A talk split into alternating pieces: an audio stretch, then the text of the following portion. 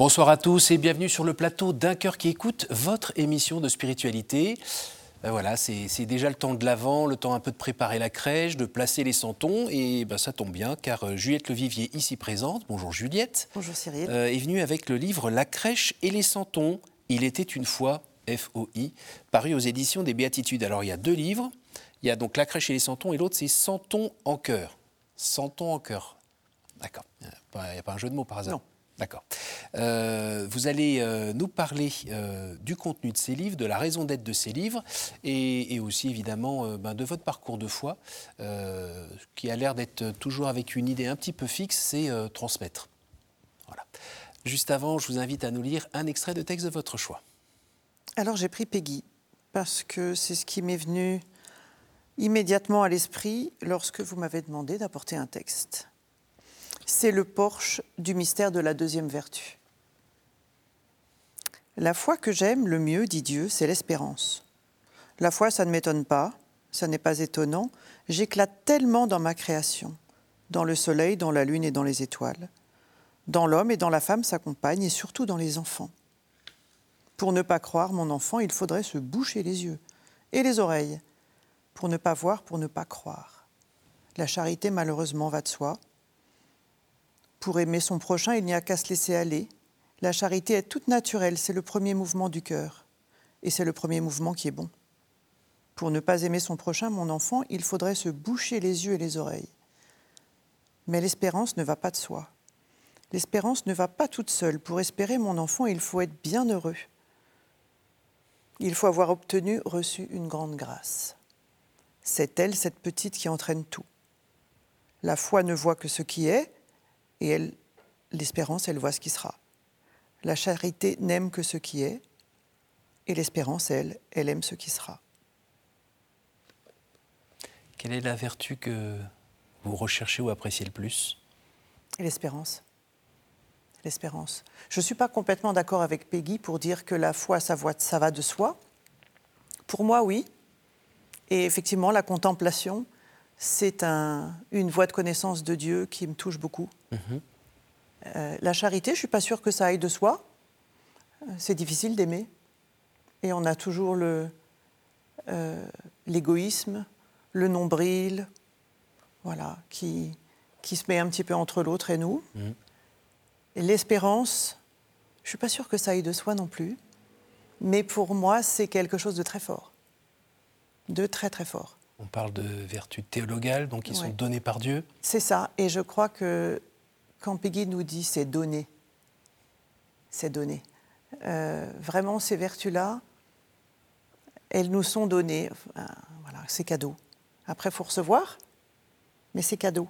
Il y a, une image que j'aime beaucoup de Saint Bernard. Saint Bernard nous explique que ce que le Seigneur nous donne, on peut le transmettre comme un canal. Ça coule, euh, d'un point A à un point C en passant par vous, mais en gros, ça ne s'arrête pas. Et, certainement, euh, on ne prend pas le temps de s'approprier. Saint Bernard nous dit qu'il vaut mieux que nous soyons des vasques. C'est-à-dire que le don de Dieu va nous, va, va nous remplir, on va l'assimiler, on va le faire nôtre, et ça va nous nourrir. Et la vasque, elle nourrit par débordement. Et donc, on va pouvoir se donner, on va pouvoir déborder d'espérance, on va pouvoir déborder de foi, on va pouvoir déborder de joie, de charité, parce qu'on aura gardé, assimilé ce don. Parce que le pour soi, ça va être pour l'autre, en fait. Voilà. Quand on regarde votre, votre parcours, euh, on voit qu'il y a pas mal d'engagement euh, au service de l'Église, euh, au service des couples, pour mhm. bah, les aider à voir comment mettre le Seigneur dans leur vie tout mhm. simplement. Euh, aussi euh, dans l'écriture, euh, par votre métier de journaliste, ou dans l'écriture de livres, ou dans des conférences. Qu'est-ce que, qu'est-ce que vous cherchez à transmettre en fait? La joie. La joie d'aimer Jésus. à transmettre l'espérance. voilà, tous ces gens qui vous disent Ah là là, quand on voit tout ce qu'on voit, ben, c'est sûr. Hein. mais Dieu est là. Et en fait, il y, a toujours de ne pas se laisser de ne pas se laisser le mal obscurcir notre joie et nous voit les dieux. Et donc ce que je cherche à transmettre, c'est ça. C'est que le Seigneur est là. Il y a, un verset de, de la Bible que, avec mon mari, nous faisons de la préparation au mariage dans notre village. Et alors, les fiancés, on leur dit si vous apprenez pas ce verset par cœur, on vous, le curé vous marie pas. Un peu de, un peu de pression. Et ce verset, c'est Isaïe, tu as du prix à mes yeux et je t'aime. Qu'ils sachent que Dieu les aime. C'est la base. Voilà. Donc mon, je pense que ce verset est dans tous mes bouquins. Quand est-ce que vous l'avez compris, euh, ça? Je ne sais pas. Vous êtes né comme ça? J'ai dû être né comme vous êtes ça. tombé dedans comme Obélix? Ça, sûrement. Sûrement, je suis un peu tombée dedans parce que j'ai eu une famille très aimante. Mhm. J'ai été euh, très gâtée. Une famille euh, chrétienne qui vivait sa foi. Des parents que j'ai toujours vus rendre service. Maman, elle a toujours rendu service autour d'elle beaucoup. Il y a eu beaucoup de générosité. Même quand elle n'en pouvait plus? Oui, toujours. Et elle continue. Et elle continue, euh, voilà. Et donc ça, c'est très, très... Euh, c'est des très beaux exemples. Et il y a un moment de, de rencontre avec le Christ assez fort pour... euh, Non. Pas d'apparition, pas de rencontre. Euh, quelque chose qui, un chemin qui se fait petit à petit. Donc il y a- il y, a eu la famille qui m'a beaucoup portée. Je pense que nos, mes grands-parents dans le ciel, enfin, je- qui priaient, qui voilà, on est héritiers de tout ça, hein, de familles euh, croyantes depuis, avec des foi soli- avec la foi solide, et puis des parents, tout ce qu'on a reçu. Et puis euh, j'ai beaucoup reçu au lycée. J'étais dans un lycée de la communauté Saint-François-Xavier Oui. Où j'ai beaucoup, beaucoup reçu, très important pour euh, ma vie spirituelle et ma vie, euh, ma vie intellectuelle. C'était des, très bonnes éducatrices, des femmes libres qui nous ont très ouvertes. Donc tout ce que j'ai fait après, c'est ces deux, c'est ces deux socles-là. Et puis ben, le Seigneur, ça s'est fait petit à petit. Il y a, je ne suis pas une mystique, il n'y a rien de fabuleux dans tout ça. Ça se fait. Alors parfois, des gens qui ne connaissent pas trop euh, la vie de chrétien ou la foi chrétienne se disent euh, Oh, que si un jour euh, vraiment ils se convertissaient complètement, ils devenaient vraiment chrétiens et ils vivaient euh, toutes les vertus, ben, ça serait parfait, ils pécheraient plus, et tout irait bien, la vie serait pff, comme une ligne droite. C'est c'est le cas ou pas? Ils ont raison de penser ça, parce que ça, c'est le ciel. On est fait pour ça. Donc c'est normal qu'on ait envie de ça. Moi, j'aspire à ça euh, particulièrement. Mais euh, mystérieusement, la victoire du Seigneur qui nous est acquise n'est pas encore visible. Et il y a encore un peu de combat. Donc dans notre vie, il y a du combat. Il y a des épreuves, il y a des deuils. Il y a, il y a du combat contre son propre péché. Je pense que c'est quand même le combat le plus difficile à gagner. C'est contre soi se convertir. Voilà. Il y a un peu de, encore un peu de travail. De temps en temps, on se sent un petit peu arrivé quand même, on a bien avancé, et puis quand on se compare, euh, Alors, euh, parfois, on peut, si on se sent arrivé, on est vite ramené au réel. Parce que le péché suivant, voilà, qui arrive très vite. Non, je crois vraiment que on se. euh, pour moi, le, le fait d'être en chemin, euh, vous voyez, avance toujours, marche toujours. Le chemin va se faire en marchant. Euh, je suis vraiment pas persuadée que. oh, Enfin, on va arriver au ciel, ça sera pas fait. On va dire ah, déjà. euh, oh. Et puis, bah, c'est la miséricorde. hein. est-ce que de temps en temps, euh, euh, vous avez à vous battre pour conserver quand même cette, euh, cette espérance euh, sur vous-même ou sur les autres? Alors l'espérance sur moi-même, j'ai renoncé. Mhm. Voilà, le Seigneur m'a fait comme je suis. Il me dit qu'il m'aime. Euh, il aimerait sûrement mieux que j'arrive euh, au ciel un peu mieux converti. Mhm. Mais, euh, mais je ne suis pas persuadée que se regarder soi, ça soit très intéressant. Euh, et pour le monde, j'ai beaucoup d'espérance. Beaucoup, beaucoup. Euh, parce qu'on voit autour de soi beaucoup de merveilles. Et euh, on peut aussi. y a- on a un choix du regard. Est-ce qu'on voit ce qui est beau? Mm. Est-ce qu'on voit ce qui est bien? Est-ce qu'on voit ce qui va bien? Il n'y a pas très longtemps, j'étais dev- devant un champ. Euh, c'est l'avantage d'être à la campagne. Il y avait un champ, un champ de colza. Puis vous savez, le colza, c'est fluo. Hein Oui. Et puis, euh, Ça sent a- un petit peu fort. ça- un peu fluo, et puis un orage fabuleux qui se profilait derrière, donc un ciel noir et encore du soleil. C'était incroyable. Et on était trois, et euh, on était deux, euh, vraiment les yeux euh, émerveillés. Et le- la troisième personne nous dit Ah, quand même, la ligne haute tension, là, c'est moche. Voilà. Je pense que c'était drôle de voir comme on choisit de voir. Ça ne veut pas dire qu'on s'aveugle. Mhm. Le réel s'impose. Enfin, on est toujours en face du réel. hein. Jamais décoller, très concrète. Pas, pas décoller les pieds de, par terre, mais aussi voir tout ce qui est beau. tout ce qui est grand dans une personne, on peut choisir de voir en quoi elle m'agace. Puis là, on n'a pas fini. Et puis choisir de voir qu'est-ce, qu'est-ce qui émerge, qu'est-ce qui est beau, qu'est-ce qui est grand. Et alors après, la, quand la maladie arrive, euh, la mort, euh, ses propres limites physiques par exemple, ou euh, son caractère difficile à domestiquer, toutes ces choses-là, il y a des moments où oui. on peut se lasser un peu, non? Oui. Et se dire... Bien sûr, oui. ou se rebeller parfois un peu contre Dieu en disant mais c'est quoi? Ben, Si on écoute un peu les, les, informations quand même dans le monde, dans différents pays du monde, quand on voit parfois certaines images, on se dit mais qu'est-ce qui, enfin, il y a quelqu'un qui a créé des hommes qui font des trucs pareils. Tu fais quoi Mais, mais c'est pas juste la responsabilité des hommes, et c'est pas un peu de la sienne aussi. Comment vous réagissez dans, dans, tout cela? Moi, dans tout cela, je réagis par la confiance. C'est-à-dire que réellement, je, je... Enfin, comme tout le monde, hein, il, y a, il, y a, parfois le découragement, la fatigue. Il faut se méfier de la fatigue. Euh, il y a trop de gens qui dorment pas assez. Mm. Euh, il y a trop de gens qui ont des rythmes, qui s'imposent des rythmes de fou. Est-ce que chacun hiberne un peu de temps en temps, se, se met dans le silence, mm. euh, prend le temps de prier euh, voilà. On ne lutte pas contre le découragement en regardant la télé le, jour, le soir à 20h. Ouais. Euh, on, on écoute contre... en France Info toute la journée. C'est ça. ça. on lutte pas. contre le découragement qui, qui, qui arrive toujours. Hein. Mm -hmm. euh, dans la prière, dans la confiance avec les autres. Est-ce qu'on sait?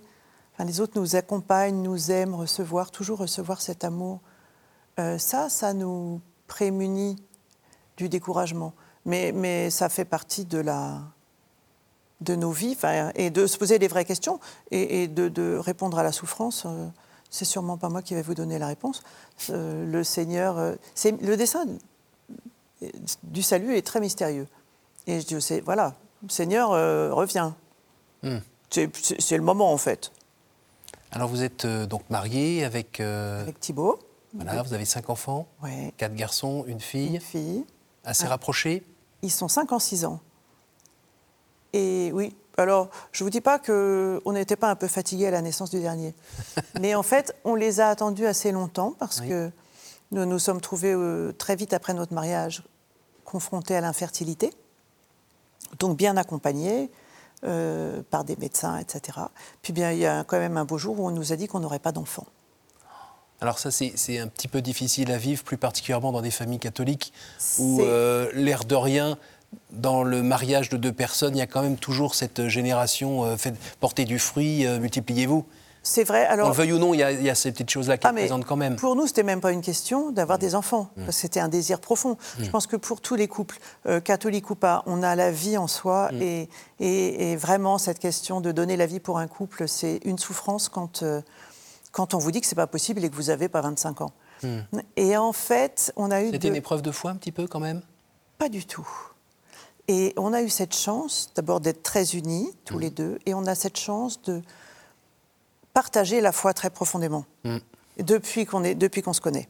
On a toujours prié ensemble, du premier jour.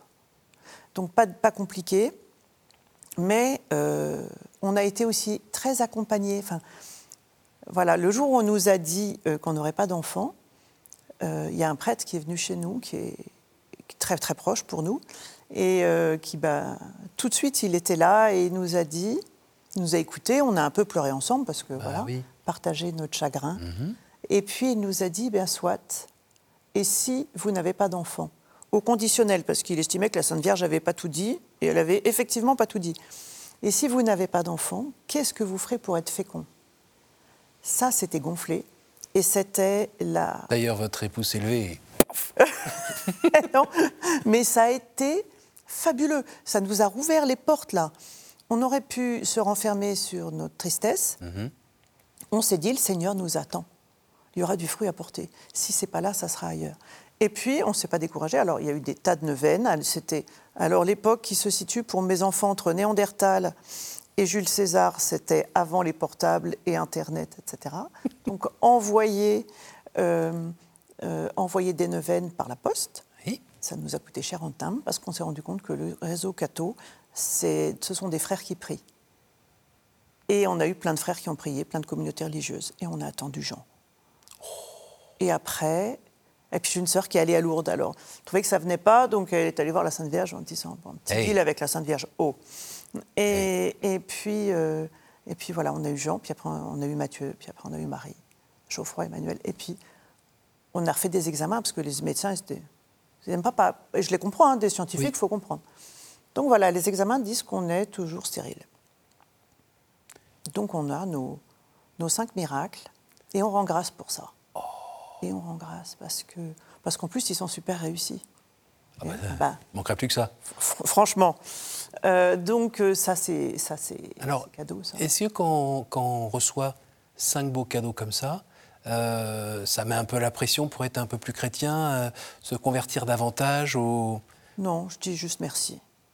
Ça, merci, voilà. J'ai vraiment pas d'autre mot à la bouche que l'action de grâce et le fait de, comment dire, si on commence à vouloir rendre au Seigneur tout ce qu'il nous donne, enfin, ne serait-ce que rendre la grâce d'une Eucharistie, vous voyez, on n'est pas arrivé là. Donc, c'est comme rendre euh, à ses parents tout ce qu'ils nous ont donné. C'est euh. ça.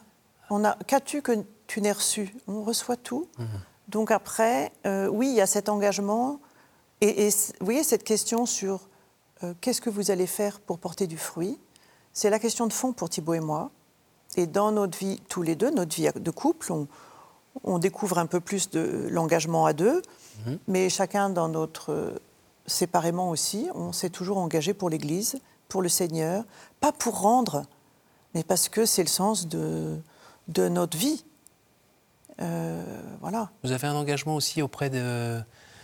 Je ne sais plus comment on appelle euh, ça, des, le plus vieux métier du monde. Absolument. Eh bien, nos sœurs des bois, dans les camionnettes, qui sont euh, un réseau de, sœurs qui viennent d'Afrique noire et qui sont chrétiennes et qui attendent dans leur camionnette leurs clients en priant le chapelet. Et, qui sont ben, des esclaves hein, de réseau, et qui sont des femmes merveilleuses, et qui sont vraiment des sœurs. C'est vrai que ces maraudes qui ont été organisées par la paroisse, euh, qui se font dans la prière, enfin, on est juste là pour amener de la, fraternité, l'amour de Dieu, prier ensemble. On propose un thé et une prière. Voilà, c'est pas. Sachant que euh, euh, le droit français, euh, la police, la justice, tout ça ne peut rien faire pour elles et les sortir de, de cet je pense esclavage? que Je pense que c'est des questions très très compliquées. et sur, les, sur lesquelles j'ai pas de réponse. La seule réponse que nous on peut donner, c'est d'être là. Euh, je pense qu'après, chacun fait ce qu'il peut à son niveau. Hmm. Nous, notre niveau de compétence, c'est l'amitié, c'est le sourire, c'est le thé chaud, et c'est prier ensemble. Et on a des, on, a des expériences de prière qui sont, euh, qui sont très fortes. Alors on est dans, dans le temps de l'Avent. Euh, sans vouloir être insultant, je ne pense pas que ce soit le premier ou le deuxième que vous viviez. Mm-hmm. Et pas de jeu de mots avec votre nom de famille. Non, mais... hein. Comment vous faites pour euh, à nouveau euh, avoir la flamme de l'attente qui s'allume encore euh, en vous pour cette montée vers Noël qui prend plusieurs semaines, on allume une bougie en plus, on, prépare la crèche. qu'est-ce que, comment vous pourriez nous aider à, rentrer à nouveau dans, cette montée qui arrive chaque année? Et certains bon, accrochent deux, trois touches de décoration dans la maison et continuent leur vie ordinaire et oh, on est déjà à Noël. Mm. Qu'est-ce que vous avez à nous dire là-dessus? Eh bien, j'avais un peu le sentiment que quoi qu'il arrive, quand on arrive à Noël, on se dit, oulala, là là, on est déjà à Noël. Euh, simplement, du début de l'Avent, pour moi, il y a deux choses. Il y a, effectivement, la crèche nous aide beaucoup. Et euh, l'Avent, c'est un temps de progression. Donc, soit on peut faire la crèche d'un coup, on sort tout, on déballe les santons, on fait son truc. Soit on peut choisir de faire progressivement on fait d'abord ben, un petit décor qui ne va pas tellement ressembler à Bethléem, mais c'est pas très gênant. Et puis, ben, au départ, on va mettre le bœuf, parce que le bœuf habite là. Et puis après, ben, Marie est en chemin avec Joseph. On peut les mettre en chemin avec leur âne. Pas simplement pour les enfants, pour nous. Parce que nous, on a besoin de cheminer. Et si tous les jours, on prend un centon, et puis alors, les, rois mages, évidemment, ils sont partis il y a longtemps, parce que pour arriver le 6 janvier, ça il faut à peu près 20 jours, vous voyez si on compte qu'il n'y a pas de panne de chameau et tout le truc. Bon. Donc, eh ben, on, les met en chemin dans la maison. Ils vont passer euh, dans le salon, chez moi, ils passent sur un accoudoir de canapé, et puis paf, ils passent sous le canapé, parce qu'il y a... Et, et c'est pas... C'est quelque chose qui, nous parle de notre chemin de foi. Euh, et vous voyez, je trouve que ne s'agit pas d'avancer le mouton plus près de Jésus s'il a été gentil. Jésus vient pas pour les gens gentils, il vient pour les gens malades, les gens pauvres, il vient pour les gens comme nous.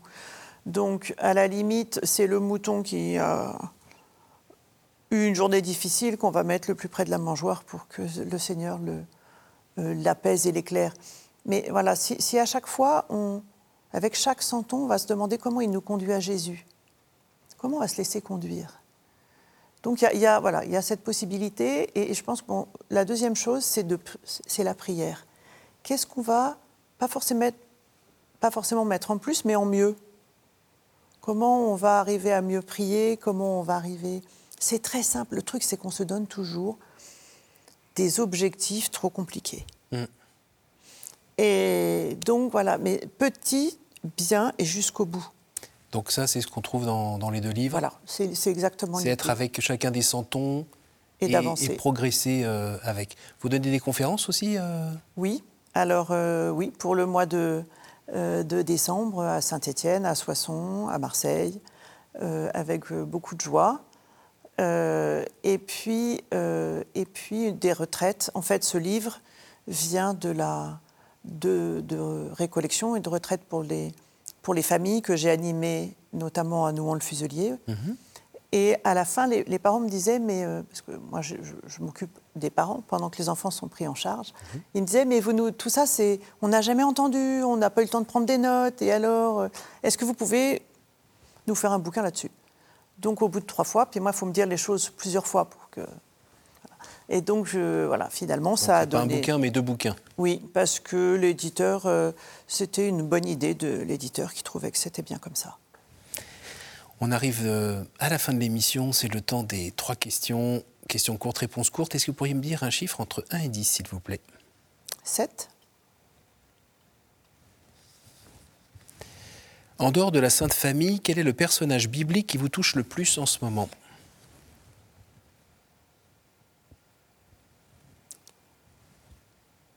L'ange Gabriel. À nouveau entre 1 et 7 Entre 1 et 10 euh, 1. Quel est l'endroit ou le lieu qui vous porte le plus à la prière? La nature, quand c'est beau. Euh, ce qui est beau. Si j'étais très snob, je vous dirais Patmos, parce que j'ai souvenir de, de prières au-dessus de la grotte de l'Apocalypse avec un paysage absolument incroyable. Mais pour le quotidien, c'est euh, dans mon salon, c'est l'icône de Jésus qui est vraiment posée contre la table basse. Vous voyez, c'est quand même euh, très bricolé. Une dernière? 10.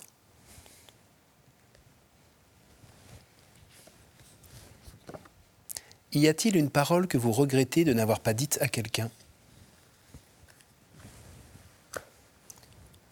Je dirais pardon.